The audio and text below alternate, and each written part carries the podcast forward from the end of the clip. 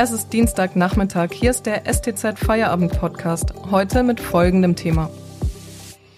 Streit um den aktuellen Teil-Lockdown. Hendrik Streeck und Christian Drosten sind in der Pandemie zu Deutschlands bekanntesten Virologen avanciert. Doch ihre Ansätze unterscheiden sich. Was bedeutet ihr Duell für Deutschland? Am Mikrofon Miriam Hesse. Hallo.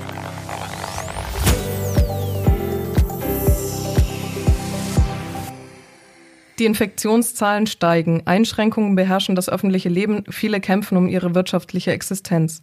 Die Corona-Maßnahmen sind schwer umstritten. Manchen gehen sie viel zu weit, anderen nicht weit genug. Auch die Virologen sind sich uneins. Während ihn der Berliner Virologe Christian Drosten befürwortet, ist sein Bonner Kollege Hendrik Streeck skeptisch, warnt vor Angstmacherei und Alarmismus. Wie wirkt sich das Duell der Wissenschaftler auf die gesellschaftliche Wahrnehmung aus? Das erklärt uns heute unser Wissenschaftsredakteur Werner Ludwig. Werner, Drosten und Strick sprechen ja angeblich gar nicht miteinander. Stimmt das? Ja, also selber geprüft habe ich das nicht, aber man kann in mehreren Medien lesen, dass die irgendwie den Kontakt abgebrochen haben, schon seit einiger Zeit. Wie wird das interpretiert? Also das hängt wohl äh, mit dieser Heinsberg-Studie zusammen vor allen Dingen oder mit der Reaktion auf die. Da hatte äh, der Streeck ja äh, die äh, Einwohner dort in dem ersten Corona-Hotspot dort in Nordrhein-Westfalen äh, untersucht in einer größeren Studie, die auch viel beachtet wurde. Und der Drosten hatte da dann einige Kritikpunkte an dieser Studie, die er dann später wieder revidiert hatte teilweise. Aber das hat wohl für Verstimmung zwischen den beiden gesorgt. Hat nicht Herr Streeck kürzlich auch zugegeben, dass er auch Teile der Studie anders bewertet jetzt? Also könnten Sie sich da nicht wieder annähern? Ja, so im Nachhinein hat er durchaus auch einige Kritikpunkte als berechtigt gesehen, wobei er die Grundaussage jetzt nicht in Frage gestellt sieht. Worin besteht denn das große Kontrahententum der beiden? Also ähm, Christian Drosten ähm, ist ja eigentlich grundsätzlich einverstanden mit dem, was jetzt die Bundesregierung und die Bundesländer beschlossen haben, die Einschränkungen, die steigen. Äh, der hat jetzt erst wieder bei einem Vortrag gesagt, äh, dass ansonsten eben eine Überfüllung der Intensivstationen drohen könnte, wenn die Ausbreitung nicht gebremst wird. Und dann müssten Ärzte eben darüber entscheiden, wer zum Beispiel eine Beatmung erhält und wer nicht. Und äh, er hat auch, bevor das jetzt alles verkündet wurde, schon äh, so einen zeitlich befristeten Mini-Lockdown von mindestens drei Wochen ins Gespräch gebracht. Also im Prinzip das, was jetzt auch beschlossen wurde. Und Streeck auf der anderen Seite? Also Streeck hält grundsätzlich natürlich das Coronavirus auch für eine ernstzunehmende Bedrohung. Er malt aber eben nicht ganz so schwarz wie äh, Herr Drosten. Er sagt, man, man dürfe die Pandemie nicht überdramatisieren, dürfe sie aber auch nicht bagatellisieren. Also er verweist eben auch deutlicher jetzt als Herr Drosten auf äh, negative Begleiterscheinungen der Beschränkungen, zum Beispiel jetzt psychische Probleme oder dass eben die Behandlung wichtiger anderer Krankheiten verschoben wird. Ein Punkt ist noch, äh, wo sich das dann festmacht, äh, dass er sagt, man solle nicht nur auf die Infektionszahlen schauen, sondern eben auch stärker gucken, wie viele Leute sind im Krankenhaus, wie viele sind in Intensivstationen und da mit diesen Daten dann ein Ampelsystem quasi installieren, an dem sich die Politik dann orientieren könnte mit ihren Beschränkungen. Bedeutet das, die beiden interpretieren die vorhandenen Daten nur anders oder berufen sie sich auch auf andere Zahlen und Studien? Nee, also ich meine, die, die grundlegenden Daten, also die Infektionszahlen, äh, die ja bekannt gegeben werden, äh, die ich denke nicht, dass sie die unterschiedlich äh, sehen, jetzt also deren Aussagekraft. Da sehe ich keinen großen Unterschied. Ne? Worin sind Sie sich denn grundsätzlich einig? Also was äh, beide eigentlich äh, sagen, ist, dass diese Schnelltests, die ja jetzt kommen, also Antigen-Schnelltests, äh, ein sehr gutes Mittel wären, um jetzt speziell diese ähm, empfindlicheren Gruppen zu schützen. Also beispielsweise, wenn man ins Seniorenheim geht, jemand besuchen, dass man dann so einen Schnelltest macht oder auch im Familienkreis jetzt. Also wenn man sich in größerem Rahmen trifft, könnte man ja, auch äh, einen Schnelltest vorher machen oder vor größeren Veranstaltungen und damit zumindest das Risiko verkleinern.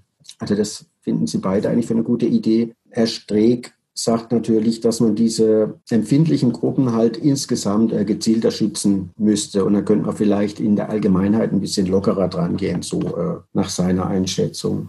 Statt eines Stotterbremsens wünscht er sich ja auch eine Langzeitstrategie. Wie könnte die denn konkret aussehen? Da wäre jetzt eben beispielsweise diese Corona-Ampel ein Bestandteil die jetzt eben äh, also weitere Kriterien damit ins Spiel bringen soll. Und explizit steht da eben auch nochmal dieser gezielte Schutz von Risikogruppen drin. Also ich sehe das jetzt also nicht für so dramatisch, den Unterschied zwischen den beiden Positionen, wie er vielleicht teilweise äh, empfunden wird. Dennoch gehen ja beide auch unterschiedlich mit der Angst der Bevölkerung um. Das hast du gerade skizziert. Darauf gehen wir gleich ein. Vorher kommt kurz Werbung. Wenn Ihnen dieser Podcast gefällt, denken Sie bitte daran, ihn auf Spotify oder iTunes zu abonnieren. Mehr Daten, Analysen und Hintergründe gibt es mit dem STZ Plus Abo für 9,90 Euro im Monat. Damit bekommen Sie Zugriff auf alle unsere Inhalte. Außerdem ist das Abo monatlich kündbar. Unterstützen Sie Journalismus aus der Region für die Region. Dankeschön. Der Präsident der deutschen Intensivmediziner, Professor Jansens, wirft Herrn Drosten aktuell vor, er würde unnötig Angst machen. Wie ist das einzuschätzen? Ja, ich denke, da bezieht er sich eben auf äh, Drostens Äußerung zur sogenannten Triage, also diese Selektion von Patienten, äh, die dann um Intensivplätze konkurrieren, wo eben einige dann nicht behandelt werden können und somit sterben. Das ist natürlich ein dramatisches Bild und war ja bisher in Deutschland auch nicht der Fall. Ne? Also war bei der ersten Welle nicht nötig, ist bis jetzt auch nicht nötig. In anderen Ländern hat man solche Bilder ja gesehen, äh, jetzt in Italien oder auch Spanien. Da war es tatsächlich so, dass Ärzte diese Entscheidungen treffen mussten.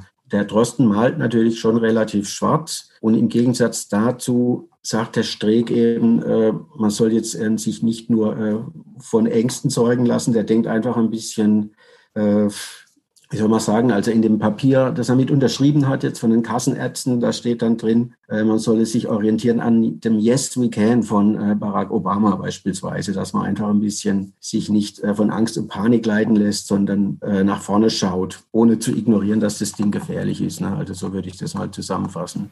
Welchen Einfluss haben denn die Medien auf die Wahrnehmung der beiden als Kontrahenten gehabt? Ja, es ist halt so, dass Medien ja Themen immer gerne personalisieren, äh, mit Personen in Verbindung bringen. Und da gab es ja eben zahllose Beiträge dazu, eben wo halt so ein Virologenstreit äh, dann eben auf die persönliche Ebene auch ein bisschen verlagert wurde. Und dabei werden naturgemäß dann oft mal unterschiedliche Positionen stärker betont als jetzt äh, das, was die Fachleute eint ne, über weite Strecken. Und äh, es sind eben beide, also sowohl äh, Drosten als auch Streeck, sind natürlich auf ihrem Gebiet äh, angesehene Wissenschaftler, die da auch aktiv arbeiten, im Gegensatz zu manchen anderen sogenannten Experten, die auf anderen Gebieten geforscht haben oder, oder noch forschen und äh, dann die Corona-Politik insgesamt zerpflücken. Und wem von den beiden hörst du lieber zu? Also ich finde eigentlich äh, bei beiden ein Gewinn zu hören, was die sagen. Also weil sie beide eigentlich gut erklären können. Der Herr Drosten ist ja auch noch ein, äh, ganz besonders äh, ausgeprägt als Medienprofi mit seinem Podcast und hat er da auch äh, einen Preis dafür bekommen für Wissenschaftskommunikation. Aber auch der Herr Streeck äh, erklärt eigentlich, finde ich, gut und stringent. Vielen Dank an den Wissenschaftsredakteur Werner Ludwig für diese Einordnungen. Und das war der STZ Feierabend am Dienstag. Wir hören uns morgen wieder, wenn Sie mögen. Bis dahin.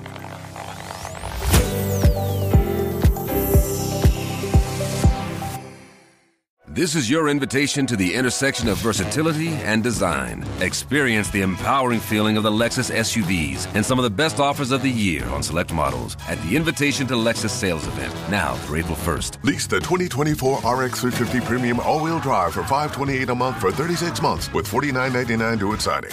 Experience amazing at your Lexus dealer. Call 1-800-USA-LEXUS for important lease offer and pricing details. Not all customers will qualify. Offer in the Lexus Eastern area and it's April 1st, 2024.